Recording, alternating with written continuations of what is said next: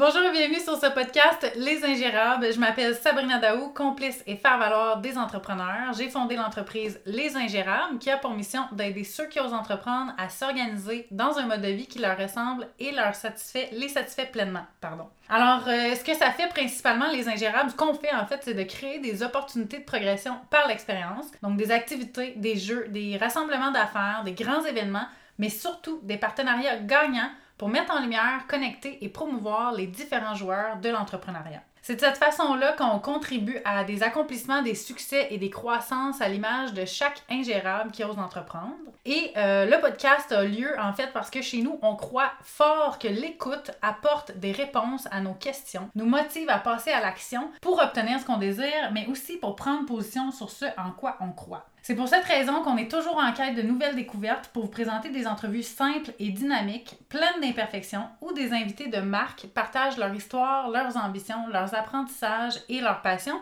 pour nous faire réaliser et apprécier qu'entreprendre, c'est un état d'esprit, un mode de vie et surtout un processus évolutif. Aujourd'hui, j'ai le bonheur de recevoir en entrevue un dynamique et excellent formateur, animateur en intelligence collective. J'ai nommé, en fait, je ne l'ai pas nommé parce que c'est ses parents qui ont choisi son nom, Christian Wirth. Est-ce que je prononce bien? Alors, Wirth. Wirth. Christian Wirth, oui. Ben, Christian Wirth, je me pratique à dire ton nom. Mhm. Euh, bienvenue et merci d'être ici. Ben, merci pour ton invitation. Alors, Christian, on va commencer simplement et en douceur, si tu veux bien. Euh, j'aimerais ça que tu nous, nous expliques pardon, plus en détail Qu'est-ce que tu fais exactement? Oui, en fait, euh, j'accompagne en fait les entreprises euh, qui veulent justement pouvoir atteindre des objectifs, mais qui veulent aussi augmenter le niveau de bonheur de leurs employés, de leurs collaborateurs, à travailler ensemble. Donc, en fait, je les accompagne pour se former justement à des pratiques de travail collaboratif et à des façons de faire et d'être qui vont générer cette collaboration et plus loin encore, du coup, permettre de générer cette intelligence collective. Et pourquoi l'intelligence collective? Pour résoudre des enjeux qui sont très complexes et du coup souvent en lien avec les objectifs de base. Donc, euh, c'est le, cycle. Parfait. Et euh, comment ça fonctionne? Dans le fond, les gens t'approchent. Euh, est-ce que c'est naturel chez les gens, en fait, chez les organisations, d'aller vers un service comme tu offres d'animation ou de formation euh, je dirais que c'est surtout naturel, en tout cas une nécessité pour les entreprises qui d'un seul coup se rendent compte que euh, leur façon de travailler, leur façon de gérer, leur mode de gouvernance ne sont plus en lien avec les valeurs, ne permettent plus une rétention du personnel par exemple, euh, ne permettent plus euh, l'épanouissement aussi. Euh, ça va partir souvent d'un constat qui part aussi des employés ou de, la, satisfaction client par exemple. Donc là c'est souvent des, des, des, entreprises, d'ailleurs j'ai souvent des, femmes qui ont des, postes de direction, qui en ont beaucoup beaucoup sur leurs épaules parce qu'elles font en sorte que tout le monde se sente bien puis qu'on atteigne les objectifs de l'entreprise. et qui au bout d'un moment se disent c'est plus possible. Il doit y avoir d'autres façons de faire et de travailler qui permettent justement euh, d'être beaucoup plus efficaces et en collaboration. Donc c'est vraiment des entreprises qui... Euh, c'est pas naturel pour toutes les entreprises, c'est vraiment des entreprises qui ont, qui ont cheminé et qui en ont marre en fait de ne plus pouvoir avancer, euh, de plus savoir quoi faire pour avoir un terrain de jeu finalement qui soit le fun, qui donne envie d'être présent, qui donne envie aussi à tout le monde d'être mobilisé et d'être engagé pour atteindre les objectifs de l'entreprise. Et quand tu arrives dans une organisation, dans une entreprise, est-ce que ça t'arrive de faire face à des gens qui sont pas nécessairement prêts à vivre ce processus-là? Euh, ben, spontanément, j'ai envie de te dire non. Mais oui, en fait, ça peut arriver, effectivement. Mais ça, c'est un travail que je fais déjà moi en amont. En fait, effectivement, je ne force pas euh, quelqu'un qui n'est pas prêt à avancer, à avancer. Parce que de toute façon, il ne se passera rien. Euh, par contre, euh, il y a un accompagnement qui est possible à faire. d'accompagner la personne en fait, l'idée, c'est pas tant d'accompagner les personnes, parce que, je veux dire, j'ai pas, j'ai pas de, de, de, de, prémisse de me dire, moi, j'ai la bonne façon de faire.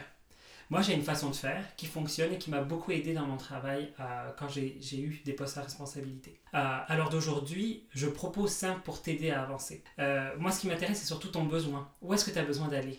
Où est-ce que tu as envie de te rendre? Et à partir de là, moi, je vais te proposer des outils pour y arriver. Et toi, tu vas les interpréter, tu vas les utiliser à ta façon et selon comment ça peut toi t'aider. Je ne veux pas te dire toi comment faire et toi comment penser, sinon ça n'a pas de sens.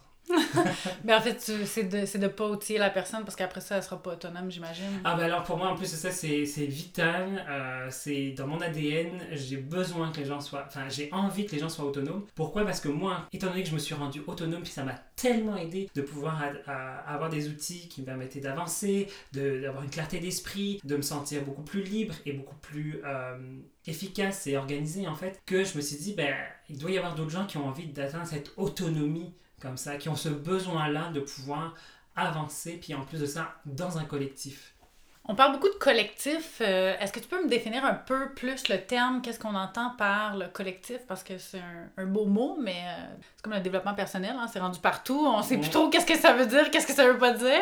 Oui, ben, le collectif, pour moi, c'est vraiment euh, des, des individus, des personnes qui ont envie ou qui ont besoin d'être ensemble pour une raison commune. Euh, souvent, on se réunit euh, parce que ou on a une vision commune, ou on a un intérêt commun. Euh, et donc souvent, ce que je vais appeler aussi le bien commun, en fait. Donc pour répondre à ce bien commun, il y a un collectif qui va se concentrer pour pouvoir aider tout le monde à pouvoir l'avoir. Donc un collectif, ça peut être plus précisément aussi donc une entreprise, une OBNL, une entreprise d'économie sociale, des citoyens donc euh, un quartier, ça peut être aussi des citoyens dans une ville, donc par exemple au travers de consultations citoyennes, moi je vais parler de collectif aussi à ce moment-là. Donc euh, c'est où est-ce que des personnes vont se réunir, vont avoir besoin de se d'interagir et de se réunir pour euh, atteindre des objectifs. Puis, euh, puisqu'on est dans les définitions, un petit peu les explications, est-ce qu'on est qu'on peut démystifier un peu le terme d'intelligence collective?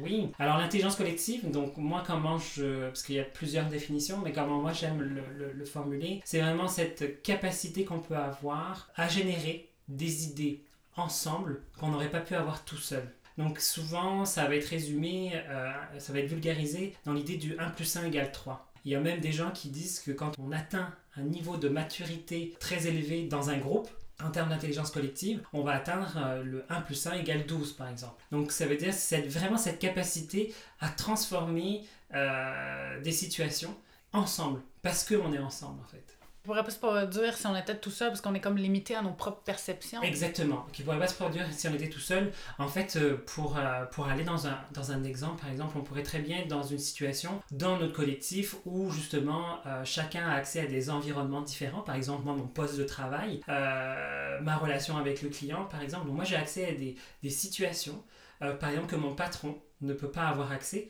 parce que lui, son environnement est différent et sa gestion, elle est située à d'autres niveaux. Si tous ensemble, on met les possibles et les limitations que chacun vit dans son contexte au centre de la table, on se retrouve avec une possibilité énorme. imaginons un puzzle, tout le monde arrive avec euh, les bouts de pièces de puzzle, on peut enfin construire l'image commune. Ou alors, euh, pensons à des Lego si on arrive chacun avec des pièces de Lego, on va enfin pouvoir construire la bâtisse ou l'avion le, qu'on avait envie de construire ensemble avec des Lego. C'est super intéressant. J'aime vraiment tes exemples en plus parce que c'est très concret et ça nous permet vraiment de comprendre. Dis-moi, euh, tous ces outils-là, justement, que toi-même tu as découvert dans ton parcours, qu'est-ce qui t'a amené à les découvrir? Comment tu as, décidé d'entreprendre finalement, de tout scier euh, pour pouvoir justement finir par les transmettre? Euh, je, je, repense à, des, bien des situations. En fait, plus jeune, parce que j'ai toujours eu ce, cette capacité à fédérer les gens autour de moi, très très très naturellement. Mais j'étais aussi le meilleur des mobilisateurs en même temps. Et ça venait souvent aussi de mon comportement, de mon attitude, parce qu'effectivement, fallait que les gens fassent ce que j'avais dit, parce que j'avais été éduqué comme ça aussi. Euh, fallait que les gens fassent que, ce que j'avais dit, celui qui devait trouver des solutions et qui devait les faire respecter, c'était moi. Et du coup, c'était très difficile. Et puis moi, j'en venais à voir, parce que les gens ne respectaient pas nécessairement ça, ils faisaient aussi selon ce qu'ils pensaient juste ce que je considérais ça pas juste par rapport à moi, par exemple. Euh, donc ça venait générer des, des, des, conflits, des frustrations, euh, et euh, du coup moi ça, ça j'en avais des comportements qui étaient quand même très désagréables envers les personnes, peut-être même probablement perçu comme euh, infantilisant ou, euh, ou euh, dégradant aussi. tu sais, quand tu, tu, tu, respectes pas une personne, que tu la valorises pas, il y a quelque chose de dégradant, de, de peu respectueux, de dévalorisant aussi là-dedans. et c'est pas nécessairement ce que je recherchais. C'était pas mon intention profonde.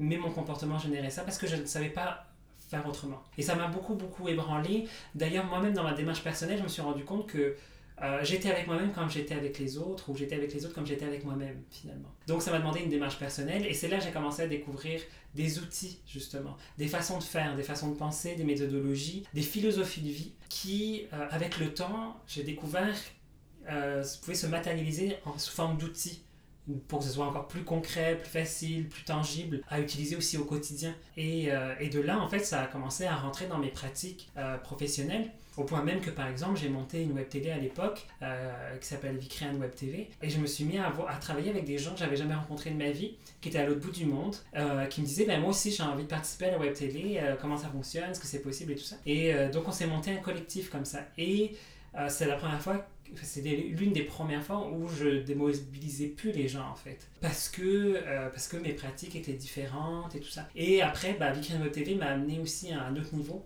C'est-à-dire c'est que au-delà de plus démobiliser les gens c'est comment on les mobilise autour du fait que par exemple on travaille gratuitement pour une web télé. Euh, surtout à cette époque-là, je veux dire, les web télé c'était pas si courant. Euh, c'était vraiment très nouveau, puis en plus ça on générait pas de revenus. C'était même difficile d'imaginer de pouvoir euh, faire des revenus quand même d'une web télé. Bref, du coup, avec pas d'argent, parce qu'on croit beaucoup que c'est l'argent qui va mobiliser les gens, comme par exemple cette croyance que si je veux augmenter le salaire de mon employé, il va rester. Mais non, en fait, il va rester parce qu'il va être valorisé, parce qu'il va, avoir la place de s'exprimer, parce qu'il va être reconnu. Euh, parce qu'en plus ça, ce pourquoi il est là, correspond au pourquoi du nous. C'est pourquoi on est là ensemble, pourquoi on le fait ensemble, qu'est-ce qu'on veut atteindre ensemble, c'est quoi notre vision finalement. Et c'est ça. Donc c'est le genre de choses que j'ai développé effectivement et qui à l'heure d'aujourd'hui euh, qui m'ont été très très utiles du coup dans mon parcours et dans ma carrière et euh, qui à l'heure d'aujourd'hui euh, me donnent envie de transmettre effectivement.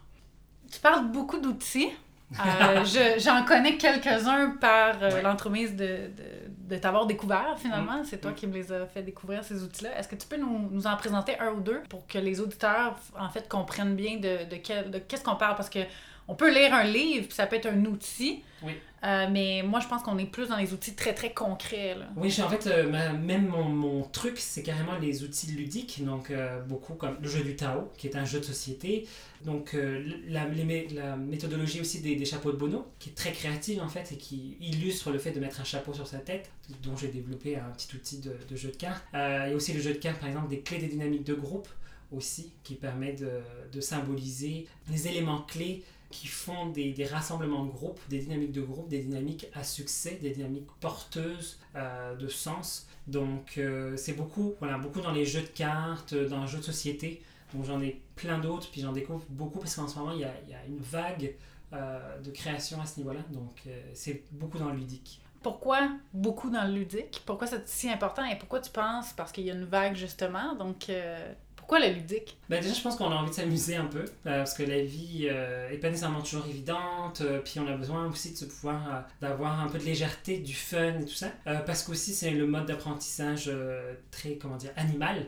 En fait, on apprend par le jeu. En, tant qu'enfant, on apprend par le jeu. Donc, on, fait, on défait, on fait, on défait, on fait, on défait. Donc, voilà, par le jeu, ça permet de créer un, espèce de phénomène de détente qui facilite l'apprentissage parce qu'en plus, ça, ça sollicite aussi plus de sens. Euh, ça va solliciter par exemple le toucher, le visuel, l'auditif. Donc plus on touche à d'éléments de sens en fait euh, corporels, donc des cinq sens, plus on, va enregistrer facilement aussi. Donc, euh, et puis, ce que j'aime avec le ludique, c'est que ça, permet de faire vivre des expériences auxquelles les gens se réfèrent plus facilement en se disant ah, moi, dans mon travail, j'aimerais ça appliquer ce mode de communication. J'aimerais ça euh, développer ce type d'attitude et de façon d'être avec les autres parce que je trouve que ça, c'est porteur de, porteuse de sens. Je trouve que c'est plus facile du coup quand ça vient de la personne plutôt que de dire à la personne Ok, aujourd'hui, bonjour, je suis Christian, je suis ton formateur et je vais te dire comment faire ton travail. Donc aujourd'hui, tu vas plus mettre ton ordinateur comme ça, mais comme ça. Tu vas avoir telle attitude, tu vas avoir telle façon de parler. Euh, je trouve que c'est, euh, c'est bien trop intrusif et en plus ça, ça, il y a ce côté dévalorisant aussi sur le fait que tu fais quelque chose de pas bien. Alors que moi, je ne considère pas qu'on fasse quelque chose de pas bien. On fait ce qu'on est capable de faire ce qu'on nous a appris. Sauf qu'il y a d'autres champs des possibles. Et moi, j'ai envie de t'offrir mon champ des possibles et, et prends ce qui va te servir, ce qui va t'aider à avancer. Ce que j'entends dans tout ce que tu me partages, euh, c'est que c'est beaucoup axé peut-être sur l'écoute et euh, le naturel euh, les partages de différentes perspectives. Ça, m'a l'air d'être. euh, de, de provoquer ça, en fait, euh, l'écoute. Est-ce que tu crois qu'on est justement peut-être trop dans euh, dicter aux gens leur comportement qu'ils devraient avoir plutôt que d'en regarder qu'est-ce qui est déjà là puis essayer de s'adapter? Ouais. Ben, en fait, effectivement, on, on est, euh, on est dans une société où on va beaucoup chercher à l'extérieur, puis on, on est facilement des donneurs de conseils. Pas parce qu'on est des mauvaises personnes et qu'on est méchants, mais parce qu'on a vraiment envie d'aider les autres comme on a été aidé. Par contre, effectivement, je pense que euh, on est dans une société où on a perdu, on est tellement dans la rapidité tout le temps que l'écoute n'est plus très présente. Prendre le temps d'écouter quelqu'un pour dire ce qu'elle a à dire, lui laisser l'espace sans répondre sans lui dire ce qu'elle devrait faire et comment elle devrait agir ou diminuer par exemple sa peine en disant ah tu sais ça va passer tu sais c'est comme on, on- on tombe très vite là-dedans et effectivement euh, de bâtir une équipe un collectif ça se bâtit sur l'écoute parce qu'il y a des enjeux qui sont très forts, les égaux qui sont très forts, les besoins aussi, parce que c'est aussi l'écoute de soi, c'est pas que l'écoute des autres, c'est l'écoute de soi. C'est d'où part mon envie de faire ce que j'ai envie de faire. Parce qu'on nous a souvent dit, ben, tu sais, euh, dans vies, là, c'est pas parce que tu aimes dessiner, par exemple, que tu vas faire une carrière de dessinateur. tu sais. Et on, on brime souvent des, des élans, puis qui viennent de l'enfance en plus, donc des élans de vie par euh, la raison. Tu sais, il va falloir que tu aies une vie raisonnable, euh, de la sécurité, sécurité financière. Alors ça, c'est la grande problématique de notre société. Puis, puis voilà, donc d'apprendre à s'écouter, puisqu'on ne on, on nous a pas habitués à, s'écouter soi-même. Donc moi, par exemple, quand je suis en colère, quand, quand je vais pas bien, ça part d'où? Qu'est-ce qui est pas, qu'est-ce qui est pas nourri à l'intérieur de moi?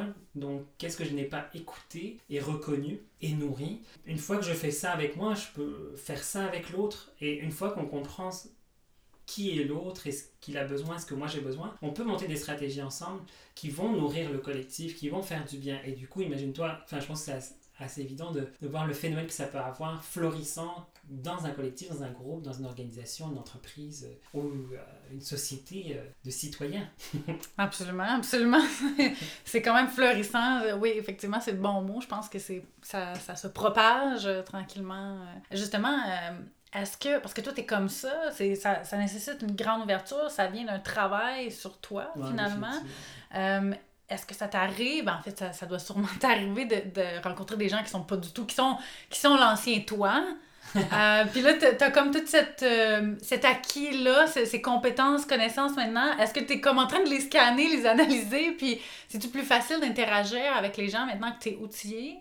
Euh, ben, ça dépend. Eff- Effectivement, ben, j'ai- développé des habitudes euh, avec certains types de personnes ou certains types de contextes qui fait que je vais être beaucoup plus à l'aise dans certains types de con- contextes que d'autres. Euh, mais je te dirais, surtout, j'ai beaucoup d'empathie parce que ça me rappelle pour, que moi aussi j'étais dans un type de vision, euh, que je percevais le monde d'une certaine façon. D'ailleurs, je percevais le monde très. Euh, relativement négativement. J'étais quelqu'un beaucoup plus introverti, en tout cas très renfermé sur moi-même, mal dans ma peau. Euh, En tout cas, j'aurais jamais imaginé que, faire ce que je fais aujourd'hui, par exemple. Donc oui, ça a été un parcours euh, et une quête. Et quand je perçois des gens, quand ça résonne en moi, en tout cas, qu'il y a des gens qui sont dans cette quête-là ou qui- ou qui n'ont pas encore débuté cette quête-là, ben quand même, j'ai de l'empathie pour ces personnes-là. Ça me donne envie d'avoir de la bienveillance envers ces personnes-là. Parce que je sais bien que moi-même, ça m'a pris du temps quand même de me dire je vais le faire, de prendre conscience en fait que c'est ça va m'aider et où est-ce que ça va m'aider. Euh, puis il y a des gens qui en prendront jamais conscience aussi, je pense. Puis du coup, c'est pas avec ces gens-là que je vais interagir longtemps en fait. À la limite, je vais être à leur écoute si ça peut leur faire du bien, mais, mais après, euh, fondamentalement, c'est pas, c'est, pas les gens de mon entourage par exemple. Et donc, c'est pas mes clients non plus. Qu'est-ce que tu aurais envie de dire, peut-être, sans que ce soit un conseil, hein? parce Mm. que, comme tu disais tantôt, on a, on a tendance à conseiller à la personne qui t'était euh, il y a, on va dire, je sais pas, ça fait combien de temps, Ouais. mais euh, Euh, tu me renvoies. ah, c'est, c'est vraiment intéressant comme question. Euh, mais je pense que je dirais aux jeunes chrétiens de pas perdre espoir, effectivement. Puis surtout de se concentrer sur comment il peut, lui, se rendre heureux. Comment il peut se faire du bien dans sa vie. euh, comment il peut contribuer à vivre ce qu'il a besoin de vivre. Même si euh, il peut y avoir des, détracteurs autour, puis dire à quel point la vie, c'est pas comme ça, blablabla. De pas lâcher ça. De, de vraiment se concentrer sur... euh, en tout cas, moi, ce qui m'a aidé, et je dirais ça, moi, ce qui m'a vraiment aidé, c'est vraiment de prendre soin de moi, de prendre du temps pour moi, de méditer avec moi-même d'ailleurs, d'être... euh, de m'accueillir, d'apprendre à, à, à m'aimer puis à m'accepter. je partirais vraiment de cet élan-là, en fait. C'est intéressant parce que je pense qu'il y a énormément de. Ben, on entend souvent que justement, quand on n'est pas bien avec nous-mêmes, on peut pas être bien avec les autres. Des fois, c'est en amour. Euh, bref, on connaît un peu cette phrase-là. Euh, mais je pense qu'on on a tous besoin de travailler sur soi. Mais moi, personnellement, ce que tu disais par rapport à ton passé, ça m'interpelle beaucoup parce que j'ai été tellement pas bien à un moment dans ma vie que je pense que ça crée un, un tournant. Puis là, c'est là qu'on va chercher des outils puis qu'on essaye. Parlant de, de ton passé, qu'est-ce que tu faisais avant professionnellement? Euh, qu'est-ce qui a fait qu'aujourd'hui, bon, ton propre cheminement personnel t'a amené à découvrir des outils, puis, euh, bon, par passion, j'imagine que tu as eu envie de les partager par la suite, mais avant, qu'est-ce que tu faisais? Ben, en fait, avant, euh, donc j'ai fait des études en mode, en fait. Donc, j'étais styliste, j'ai monté ma première entreprise à l'âge de 20 et quelques années, je ne m'en rappelle plus exactement. bon, je ne pas si vieux. 20 et quelques années. J'avais comme 21 ans, 22 ans. Ça a été un gros échec d'ailleurs mais alors l'échec, ça n'a pas été tant euh, financier tout ça. Ce qui a été le plus gros échec finalement, c'est la façon dont je me suis comporté face à ça et tout ça. Donc euh, voilà, donc j'ai monté ma première entreprise, euh, j'ai repris mes études en psycho. en psychologie et finalement je suis retourné travailler dans ma carrière que j'avais commencé et j'ai bifurqué dans le dans le cinéma en fait donc je suis devenu enfin puis costumier donc j'ai évolué dans le milieu textile en fait et culturel pendant plusieurs années. Ensuite, je suis devenu enseignant. Donc, j'ai accompagné euh, les adultes. Euh, je les ai formés en fait. Donc, euh, ben, en fait, je faisais des, séances de relooking en fait, mais bien-être, parce que je me suis rendu compte que souvent, quand on faisait des séances de relooking, surtout les femmes, avaient besoin d'améliorer leur estime de soi, l'image d'elles-mêmes et tout ça. Donc, on faisait un travail au travers d'une démarche du vêtement sur l'image de soi. Puis c'est ça, donc euh, j'enseignais donc la mode, euh, le dessin, euh, j'enseignais aussi aux enfants. Et puis après, je suis devenue chargée de développement de produits, donc pour un sous-traitant. Donc je travaillais pour un sous-traitant qui travaillait pour les grandes compagnies comme le du Soleil, Moment Factory, Disney, enfin bref, tout un tas de, de grands noms. Et, et donc c'est ça, mon rôle, c'était, genre, on recevait justement des, des, des projets euh, textiles qui étaient euh, rarement réalisés auparavant. Donc, par exemple, des euh, rideaux circulaires, en fait des écrans circulaires qui devaient être en voile, ne pas bouger, par exemple. Et moi, mon, mon rôle, c'était justement de développer les solutions techniques et de développer le produit avec une équipe pour pouvoir atteindre le cahier des charges des, de nos clients, par exemple. Wow. Donc, voilà. Donc, j'ai vraiment une carrière très textile, euh, pendant longtemps, donc mode et costume, euh, puis, euh, puis enseignement. OK. Ça a été à cause de ton cheminement personnel, tout le côté intelligence collective? Ben, en fait, je dirais que dans le cinéma, et j'en discutais avec une de, mes collègues avec qui je travaille régulièrement, on, sans mettre nécessairement le nom dessus, parce qu'en fait, je me suis rendu compte que intelligence collective venait mettre un mot sur ce que j'avais vécu euh, par moment. Et effectivement, par exemple, dans le cinéma, le, niveau d'intelligence collective est extrêmement important. Parce qu'on fait affaire, on est dans des situations où euh, tout a des conséquences très très rapidement, puis on dépense, euh, sans le savoir, des milliers de dollars chaque minute que le temps passe. Donc si on décide de tourner dehors, puis que sur le scénario c'était un plein soleil, puis que on tournait telle et telle scène, mais que finalement ben, là il se met à neiger, puis c'est pas du tout pratique, ou il se met à pleuvoir par exemple, et ben, et ce qui est pas rare en fait que dans certains tournages, eh ben, il faut se retourner tout de suite. Mais qu'est-ce qu'on va tourner Qu'est-ce qui nous reste à tourner Qu'est-ce qu'on fait Comment on travaille Et si toutes les équipes, donc ceux qui s'occupent de la caméra, ceux qui s'occupent de la lumière, ceux qui s'occupent des costumes, ceux qui s'occupent des accessoires, ne s'entendent pas quand le réalisateur dit ben, avec son équipe, euh, peut-être qu'on va tourner telle scène, puis qu'on va pas tous dans nos camions chercher finalement, parce que nous, on s'est, on, organisé pour faire nos choses. Mais si on se dit non, on n'a pas envie, ou qu'on n'essaie pas de, de de nourrir le nous euh, et de nourrir le projet avec notre présence et nos compétences pour résoudre le problème et faire autre chose, le film perd énormément d'argent, puis c'est une catastrophe en fait. Des fois, il n'y a pas de solution. Puis c'est aussi vivre avec, c'est aussi ça de l'intelligence collective. Mais, euh, mais c'est surtout aussi de se dire bah, quelle solution on peut apporter. Et dans, dans le cinéma, par exemple, oui, euh, c'est quelque chose qu'on vivait particulièrement. Et c'est d'ailleurs euh, souvent, j'ai remarqué que les équipes les plus matures en termes d'intelligence collective, en tout cas qui, avaient cette capacité de la générer, étaient beaucoup plus efficaces en termes de rendu du travail. La qualité du travail, la qualité de du, projet aussi était, était plus élevée souvent, euh, ce que j'ai pu remarquer. Euh, ce qui n'est pas toujours le cas. Et, l'intelligence collective n'est pas une, fin en soi et une nécessité en soi. Elle, elle sert à répondre à des enjeux qui sont complexes. Et on a des contextes qui sont complexes comme ça. Mais après, en tant qu'enseignant, par exemple, bah, l'intelligence collective, j'en avais pas tant besoin en fait. Après, ce qui était plus, plus fort là, à ce moment-là, c'est plutôt la transmission et l'autonomie des gens à pouvoir créer, la, la- d'aider les gens à, à se trouver eux-mêmes, puis à créer euh, plus, euh, aller plus loin en fait, euh, dans leur potentiel. En faisant du pouce sur ça, euh, j'aurais envie de te demander, c'est quoi ta, ta grande euh, vision? Qu'est-ce qui te fait le plus vibrer, justement, de transmettre euh, l'utilisation de ces outils-là, d'être formateur, animateur, euh, de séances, de formation, de jeux qui peuvent provoquer des grandes choses? hein?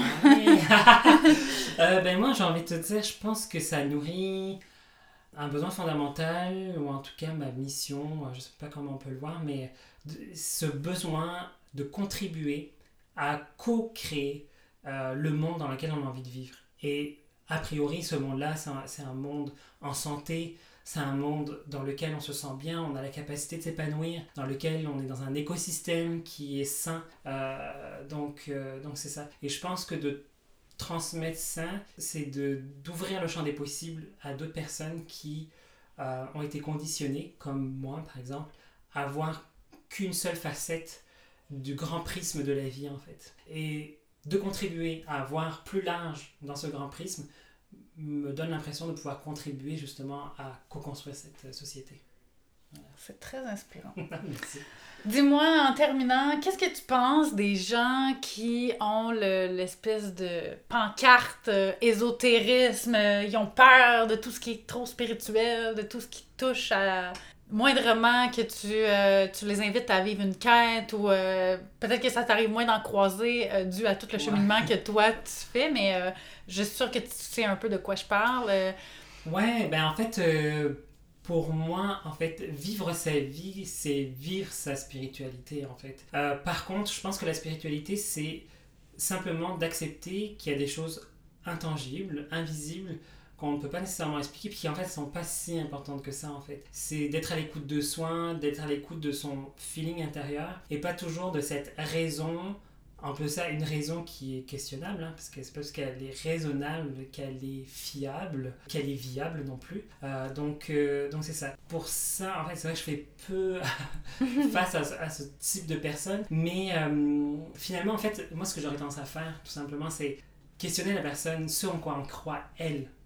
Parce que qu'elle trouve ça ésotérique, ça c'est pas un problème, je m'en fiche, c'est ta façon de percevoir les choses, puis c'est correct. Mais quand moi je te demande ce que tu as envie de vivre dans ta vie, là, et que tu me réponds, ben pour moi tu touches à ta spiritualité, tu touches à ton chemin de vie, et c'est intangible, et c'est invisible.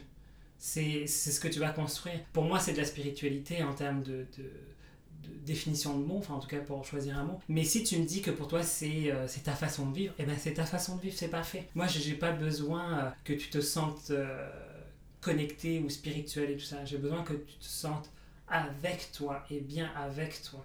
Ça c'est le plus important. Mais pour moi c'est de la spiritualité en fait.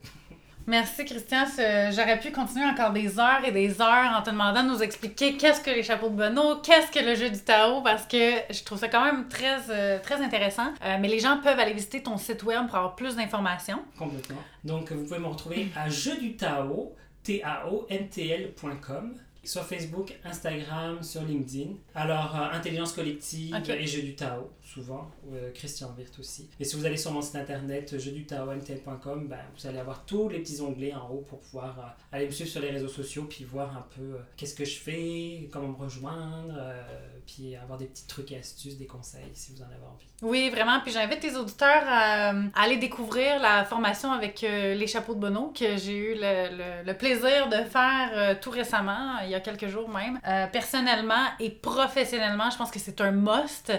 J'adore tous les outils que Christian me fait découvrir parce que euh, je trouve que c'est très concret. Dans mon cheminement à moi, pour faire un petit partage court, j'étais toujours en train de lire, de lire, de lire, de lire. Puis à un moment donné, je, je manquais tu sais, le ludique, comme tu disais tantôt, je manquais de concret, euh, puis on a tous vécu cette réunion interminable où est-ce qu'on n'est pas capable de connecter les uns avec les autres parce qu'il y a juste comme plein de monde qui veulent partager leur perception finalement. Et euh, tout ça pour en dire que la formation avec euh, les chapeaux de Bono, avec les cartes, pour que ce soit visuel, pour qu'on puisse s'approprier cette méthodologie-là, pour être plus efficace dans nos rencontres, que ce soit un, même avec nous-mêmes, que ce soit pour brainstormer sur un projet, sur une idée qu'on a, pour la rendre plus concrète, puis savoir comment prendre des actions efficacement avec ça. Fait que j'avais goût d'inviter les auditeurs à aller découvrir ça. Je pense qu'elle n'est pas en- encore lancée. Bientôt, bientôt, ouais. Suivez-moi, vous allez euh, pouvoir être averti de, de la lancée de cette formation.